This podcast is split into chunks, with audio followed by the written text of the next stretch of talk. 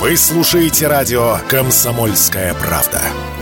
Победа будет за нами.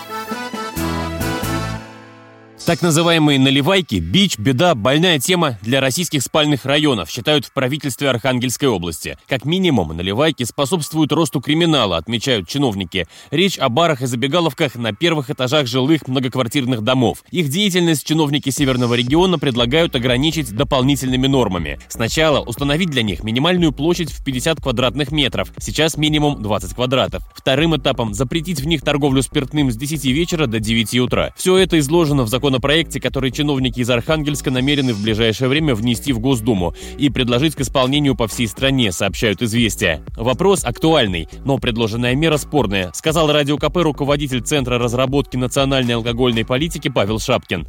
Вообще это нужно решать даже не на региональном, а на местном уровне. То есть нужно именно как раз для этого вспомнить, что у нас есть э, местное самоуправление, и люди должны сами решать, нужны им там вот эти наливайки, кафе, там не нужны, там ограничить, не ограничить. Ну, право такое должно быть не только у регионов, а у муниципальных образований вводить дополнительные ограничения.